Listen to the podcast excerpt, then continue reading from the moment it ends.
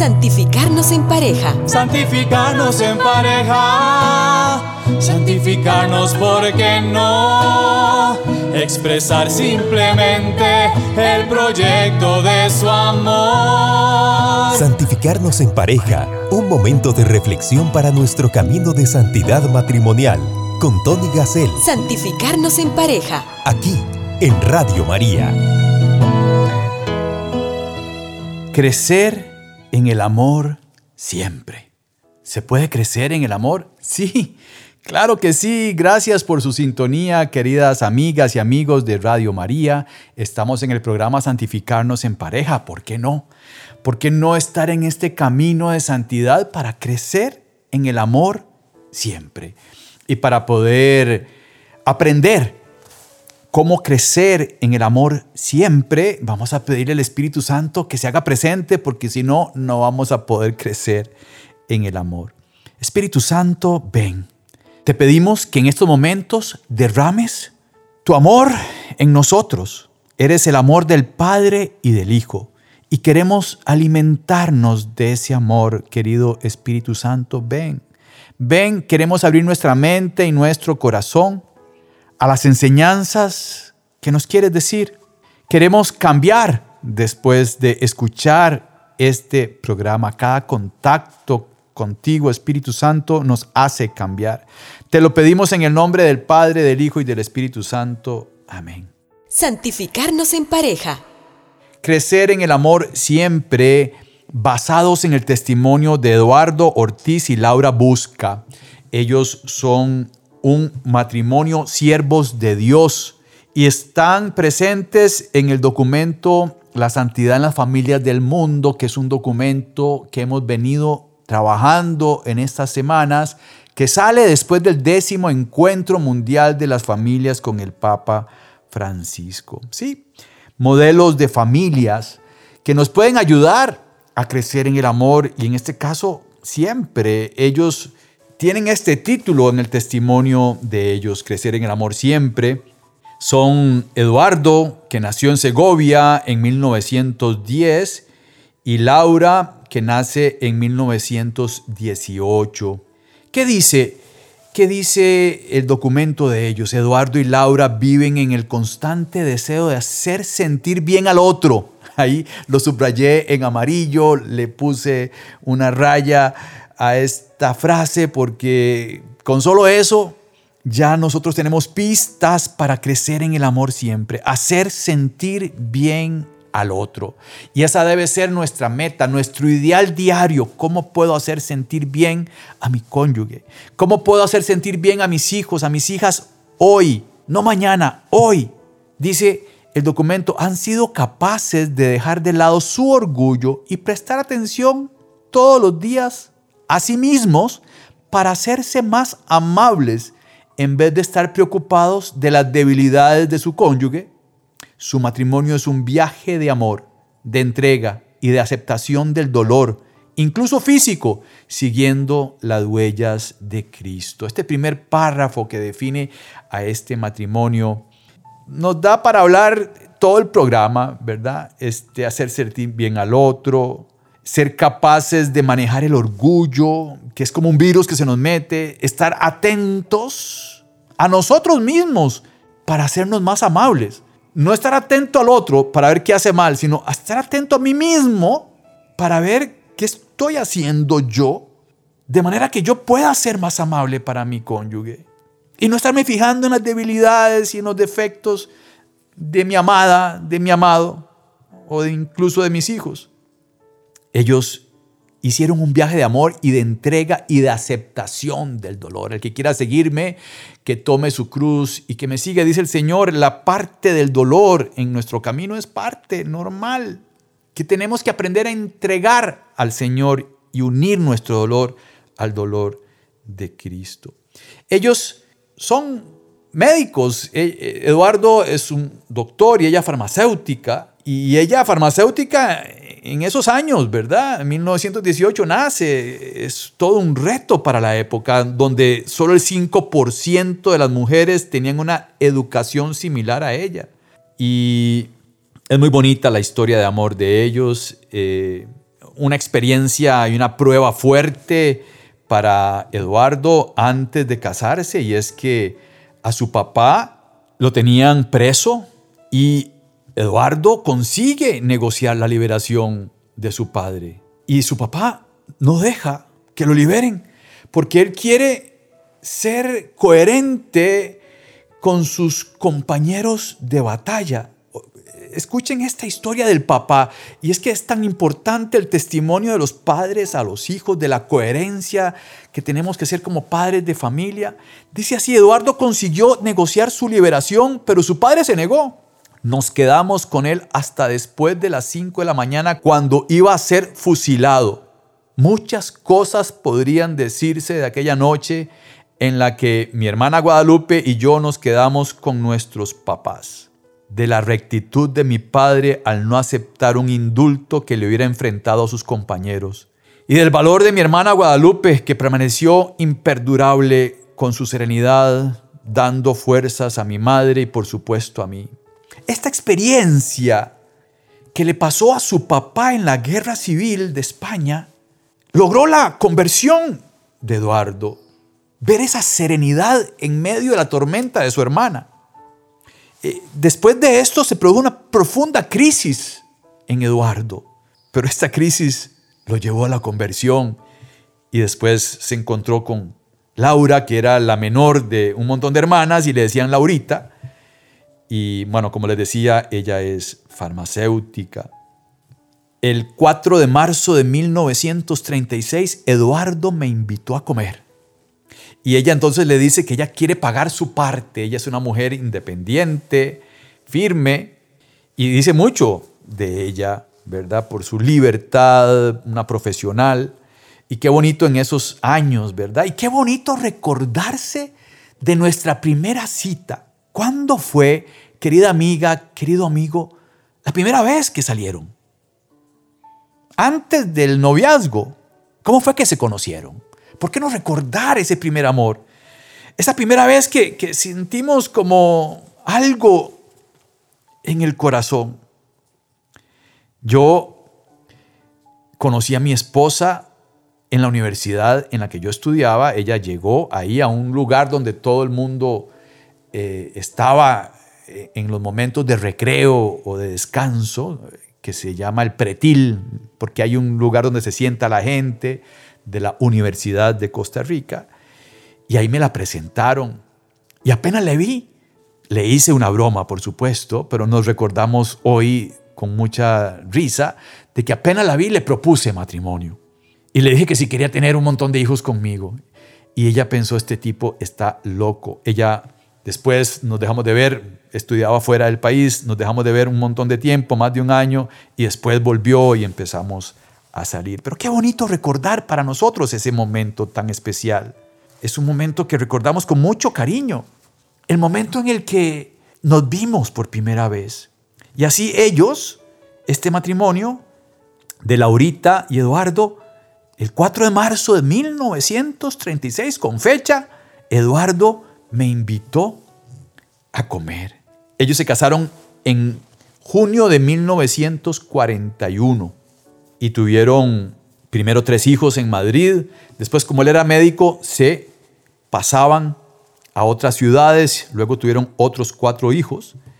Siempre habían amigos en la casa de ellos, colegas, eh, médicos, alumnos. Este, él era profesor.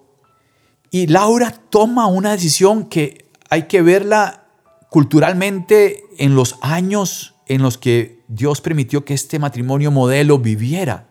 Laura toma la decisión de dejar de trabajar para dedicarse a su numerosa familia. Yo entiendo, entiendo que la situación del mundo es diferente hoy en día. Yo, junto con mi esposa, atendemos catequesis de novios que se van a casar y conversamos con ellos y, las dos personas hoy tienen que trabajar. Tener familias numerosas es difícil, la iglesia cree en la paternidad responsable y bueno, de estos matrimonios podemos aprender muchísimo, muchísimo, muchísimo porque se ve, se ve ese amor a Dios, ese seguimiento de Cristo. Los niños recuerdan la profunda devoción de sus padres. Les veían prepararse antes de recibir la comunión, se confesaban regularmente, vivían su devoción con intensidad, pero también con mucha naturalidad. Testimonios y frases de los hijos. Y esto es bellísimo, preguntarnos, bueno, ¿y, qué dirán nuestros hijos de nuestra fe? Buena pregunta para este programa. ¿Nos ven rezar? Si nos enojamos, ¿nos ven pedir perdón? ¿O nos ven pelear mucho? ¿O somos una familia disfuncional? ¿Qué tengo que cambiar yo para crecer en el amor? De la mano del Espíritu Santo, como dijimos al inicio, por supuesto, porque sin el Espíritu Santo no podemos caminar en el camino de santidad matrimonial. Se amaban profundamente, por lo que la menor expresión de afecto era considerada por el otro como un gran gesto de amor. ¿verdad? Era una admiración uno al otro, vivieron un, amor auténtico, este, tratando de hacer sentir bien al otro. Por supuesto que el tema de la cruz, como decíamos, es un tema que, que si uno está de la mano de Dios, Dios lo ayuda a uno a caminar en medio de la tormenta. Dios no es el autor del mal. Recordemos que, y siempre lo repito, una vez que pusimos un pie afuera del paraíso, por el pecado entró la muerte y el sufrimiento en el mundo. Uno de los dolores más grandes de este matrimonio fue que tuvieron que internar en el hospital psiquiátrico a su tercer hijo. Y esto fue durísimo para ellos. Y a Laura, a la mamá, ¿verdad? A la esposa, a la farmacéutica, le detectaron una enfermedad en la columna vertebral que le provocaba fuertes dolores. Vivía con dolor. Un poco después de jubilarse, a Eduardo le diagnostican un tumor que ya tenía metástasis. Y bueno, él era médico, sus colegas le ayudaron, pero él acepta el sufrimiento en el que se siente unido al sufrimiento de Cristo en la cruz. Muere en 1985. Y mientras a su lado estaba su esposa Laura, en el momento de fallecer, estaba rezando esta oración, Señor, aumenta mi fe, aumenta mi esperanza, aumenta mi caridad, para que mi corazón se parezca cada vez más al tuyo. ¡Wow! Definitivamente personas que están en el camino de santidad, son siervos de Dios, están en el proceso antes de beatificación, ¿verdad? Está esta manera de llamarse siervos de Dios. No sabemos si serán beatos o si serán santos. Sin embargo, son un matrimonio heroico del que podemos aprender. Y amigas y amigos de Radio María, yo cuando leí esta historia, yo me dije, pero yo conozco un montón de familias y de matrimonios que están vivos y que viven igual que este matrimonio. Y, el Papa Francisco les llama la santidad de la puerta de al lado. Pongan atención. Bueno, no sé, yo, yo a veces pienso que vivo en una burbuja, ¿verdad? Porque vivo rodeado de personas de iglesia, en las catequesis que damos en los fines de semana, los voluntarios de Radio María, mi, mi, mundo en el movimiento al que pertenecemos mi esposa y yo, de Schoenstatt, somos nueve matrimonios que nos reunimos cada 15 días y, ponemos estos temas en la mesa y los discutimos. Y, y entonces vivo mucho con familias que, que pensamos parecido, ¿verdad? Laicos comprometidos, eh, que, que tenemos una misión todos. Entonces, yo estoy acostumbrado a este tipo de matrimonios. Yo llego a una parroquia, por ejemplo, el viernes pasado, que estaba en una parroquia, y, los que me invitan fueron los de la pastoral familiar de esa parroquia y les participé una charla de las mías y después nos quedamos conversando sobre lo importante los campamentos que ellos hacían. Curiosamente, hacen campamentos en tiendas de campaña en un lugar que hace frío. Y, dos de los matrimonios nos contaron la experiencia de conversión de ellos en un campamento de la pastoral familiar de su parroquia. Y ahí están sirviendo, uno como 20 años después del campamento que hicieron ellos y la otra pareja era como tres años después de su campamento. No, no pueden, no pueden quedarse en la casa después de la experiencia de Dios. Uno de estos matrimonios contó que, que decía ella, era imposible que mi esposo fuera a ese campamento. Y el esposo creyó que era imposible que ella fuera a tienda de campaña. Entonces él dijo que sí porque era imposible que su esposa quisiera irse a dormir a, una tienda de campaña. Pero resulta que la esposa estaba convencida de irse a, dormir una noche en una tienda de campaña con tal de que el esposo fuera al campamento. Y fue una experiencia lindísima para la pareja. Contaron de las maravillas que ha hecho Dios, cómo el matrimonio ha mejorado después de ese campamento. Y yo en ese ambiente eran catequistas, ¿verdad? No, no era, era una pastoral familiar de una parroquia que, que ya querían organizar el próximo campamento post pandemia, ¿verdad? Entonces eran ya personas, digamos, misioneras, pero todos esos matrimonios que estaban ahí son matrimonios en camino de santidad matrimonial. ¿Qué les decía yo? Bueno, yo salgo de aquí, de esta charla, y puedo caer en pecado. Ese es el problema de los que estamos vivos, ¿verdad? Y en pecado mortal. Ese es el problema, ¿verdad? Pero yo aprendí de ellos. Ellos son modelo para mí, ¿verdad? El, tema es que ya estos modelos que están en el documento La santidad en las familias del mundo, pues son modelos que la iglesia ha elegido para que su testimonio sea una revolución. Pero no hay que ir tan largo. En nuestras propias parroquias hay ministros de la Eucaristía, hay personas que ya están en el camino de santidad matrimonial. Todas las familias somos imperfectas, todas podemos caer en pecado, pero para eso está la confesión. Y para eso está este programa de Radio María, para volver a entender nuestra debilidad. Curiosamente, en la charla que presenté la semana pasada, puse un pedacito de una fábula de Popeye. ¿Se acuerdan de Popeye? Y yo les decía que Popeye era humilde. Popeye sabía que no tenía fuerzas y por eso se comía las espinacas. Yo voy a la parroquia, pongo un PowerPoint ¿verdad? en la pantalla y pongo un, pedacito de Popeye con sonido y todo.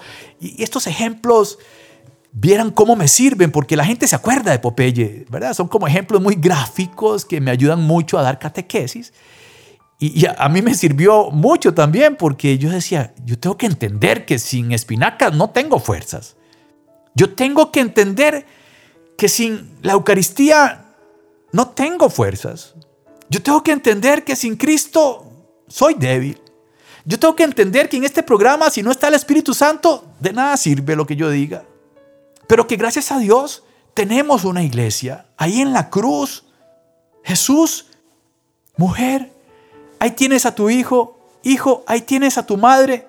Qué belleza saber que podemos caminar de la mano de Jesús y de María en este camino de santidad matrimonial. Yo les pido que observen en su propia parroquia, en sus ambientes, a los santos de la puerta de al lado y los conozcan. Pregunten, participen, hagamos iglesia, conozcamos a esas personas, rodeémonos de personas que estén caminando en este camino. Digamos, yo quiero ir al campamento. Digamos, yo quiero también ver cómo se hace para servir en esta iglesia. Ideas para la santidad. Recordemos que el documento La santidad en las familias del mundo tiene la historia del matrimonio y después nos dan ideas y preguntas para la reflexión de los grupos y de los matrimonios. Es un documento muy importante que tenemos que poner a trabajar en nuestras familias, en nuestras iglesias, y que por supuesto este programa no es suficiente, no es suficiente para, para poder captar lo que el documento quiere decirnos. Yo nada más estoy como haciéndole publicidad a este documento, este, que vale la pena trabajar de verdad, de corazón, se los digo. Ideas para la santidad. Laura y Eduardo compartieron 44 años de felicidad basada en el amor incondicional, el respeto, la educación a los hijos, la generosidad sin límites y la comprensión. Habiendo vivido de su experiencia de santidad como pareja, podían servir de ejemplo a muchos esposos cristianos. Por ello se consideró oportuno presentarlos juntos para la devoción privada de los fieles de modo que pudieran recurrir a la intercesión de Laura y Eduardo al mismo tiempo. Estas son palabras de Monseñor Francisco Pérez. ¿Verdad? Este, ya hay eh, personas que detectaron la santidad en la pareja esta y este, comentarios así hacen que la iglesia los nombre siervos de Dios. Entonces, sugerencias para reflexión. ¿Qué prioridades han guiado mis elecciones? Cada decisión que tomo, nuestras decisiones, ¿cuáles prioridades tienen? ¿Verdad? Eh, ¿cómo, ¿Cómo afinamos nuestro deseo, nuestra voluntad con la voluntad de Dios? ¿Con qué criterios hacemos discernimiento? ¿Con qué criterios hacemos discernimiento? Aprovecho para compartirles esta canción al Espíritu Santo eh, reflexionemos, hagamos una pausa con la canción, escuchemos la canción, le pedimos al Espíritu Santo que nos ilumine con esta pregunta, ¿verdad? ¿Cuáles son mis criterios para saber cuál es la voluntad de Dios? Comparto con mi cónyuge cuáles son los criterios de ella o de él, ¿verdad? Meditamos mientras escuchemos esta canción y regresamos.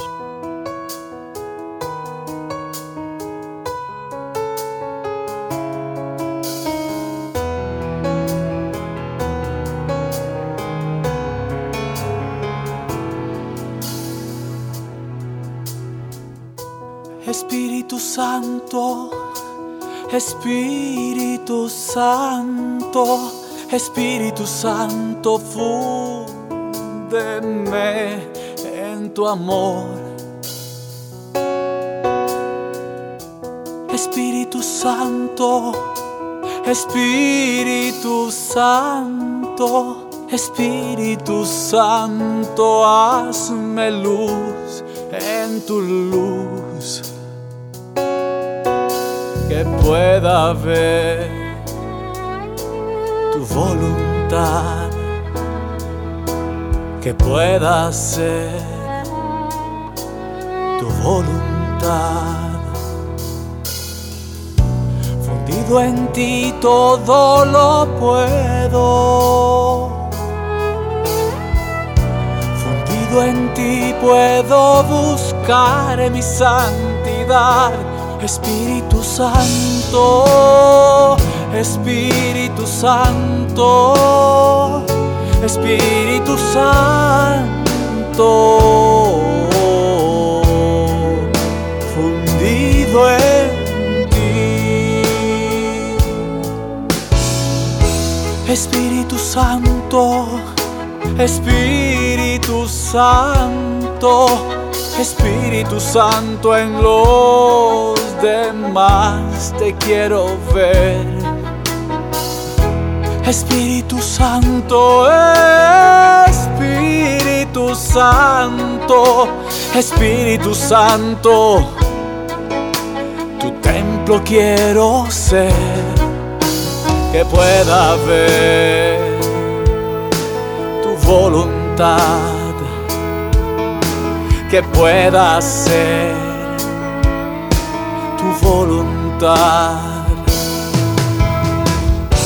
Fundido en ti todo lo puedo. Fundido en ti puedo buscar mi santidad. Espíritu Santo, Espíritu Santo. Espíritu Santo,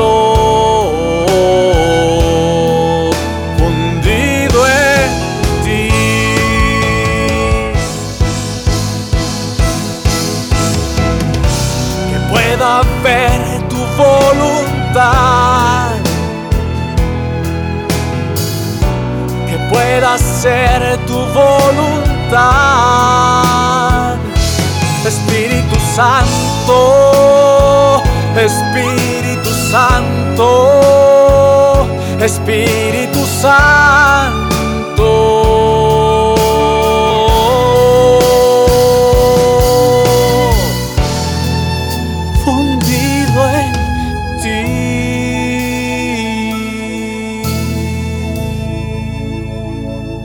Santificarnos en pareja. Gracias, queridas amigas y amigos de Radio María, por su sintonía. Aquí en este programa de Santificarnos en pareja, ¿por qué no? Laura tenía una sonrisa constante. Se dedicaba a los demás con cariño. Se sacrificaba sin ser vista. Soporta las penas en silencio. Nadie se da cuenta. Entonces, aquí vienen estas preguntas del documento. ¿Qué pequeñas cosas puedo hacer con amor cada día? Esto me recuerda muchísimo a Santa Teresita del Niño Jesús, ¿verdad? Ella hacía pequeñas cosas, sacrificios, nadie se daba cuenta. Ahí desde su habitación con sus compañeras, ella es carmelita y vivía en un convento y hacía pequeñas cosas, ¿verdad? Igual que esta Laura. ¿Qué cosas me cuestan más? Pero que con la ayuda de Dios puedo lograr, puedo vencer, ¿verdad? Con la ayuda de Dios y me doy cuenta que algo me cuesta mucho, pero le pido a Dios ayuda y lo logro, entonces, wow, sí, esto me cuesta mucho, pero me como las espinacas y lo logro. ¿Verdad? ¿Cuáles son mis espinacas? Podría preguntar. Eso, lo de Popeye no está en el documento, no, no, vayan a buscar a Popeye en el documento porque eso fue un comentario muy personal de mi forma de dar catequesis, pero, pero bueno, partiendo del mismo ejemplo de Popeye, ¿cuáles son mis espinacas? ¿Qué es lo que me da fuerza en medio de la tormenta? ¿Qué es lo que me levanta? Tengo que tener ideales grandes. Desde el noviazgo, Eduardo y Laura vivieron un periodo de respeto, de cariño, de compromiso, de libertad. Y eso les ayudó mucho en ese mutuo entendimiento. Entonces, el documento nos pregunta, ¿cómo puedo cultivar nuestro entendimiento, verdad? Esto recordemos que cada historia de santidad es original y personal, ¿verdad? Esto es muy importante. ¿Qué acciones concretas? Siempre en cada programa de Santificarnos en Pareja tenemos que terminar con un propósito, juntos como matrimonio. ¿Cuál es el propósito después de escuchar este documento? ¿Qué acciones concretas de amor del uno hacia el otro han visto nuestros hijos en estos días? Vean esta pregunta. ¿Qué acciones concretas de amor del uno hacia el otro han visto nuestros hijos en estos días? Una pregunta para conversar en pareja. ¿Cómo puedo dejar de lado el orgullo? ¿Cómo puedo dejar de lado el orgullo. Laura y Eduardo siempre estuvieron profundamente identificados el uno con el otro. Habían aprendido, dice, a amarse con todos sus defectos y no a buscar egoístamente su propio beneficio, la perfección personal, sino el crecimiento de la familia. Aprendieron a amarse con todos sus defectos. E, es que esta frase nos aclara muchas cosas que tenemos que aprender, queridas amigas y amigos de Radio María, a amarnos con nuestros defectos, incluso en, el medio del trabajo. No hay nadie perfecto y tenemos que ayudarnos a trabajar nuestra voluntad. La oración para pedir a este matrimonio es la siguiente. Dios Padre misericordioso que concediste a tus siervos Laurita y Eduardo la abundancia de tu gracia para que vivieran las virtudes cristianas en el cumplimiento de sus deberes familiares y profesionales, haz que yo sepa también, como ellos, ser un instrumento de paz y alegría en el mundo. Dígnate glorificar a tus siervos y concédenos, por su intercesión, el favor que te pido. Y ahí se pide el favor por la intercesión de Laurita y Eduardo. Amén. Gracias, queridas amigas y amigos de Radio María, por su sintonía en Radio María y siempre despedimos este programa de la mano de Mamá María, consagrando nuestra vida a ella. Oh Señora mía, oh Madre mía, yo me ofrezco del todo a ti y en prueba de mi fiel afecto te consagro en este día mis ojos, mis oídos, mi lengua y mi corazón. En una palabra todo mi ser, ya que soy todo tuyo, Madre de bondad. Guárdame, defiéndeme y utilízame como instrumento y posesión tuya. Amén. Que el Señor los bendiga. Les pido oración por la familia, por el matrimonio de todos los que estamos escuchando este programa y por su Radio María. Muchísimas gracias por su sintonía. Santificarnos en pareja. Caminemos en el precioso sendero de la santidad matrimonial bajo la conducción de Tony Gassel en Radio María. Santificarnos en pareja.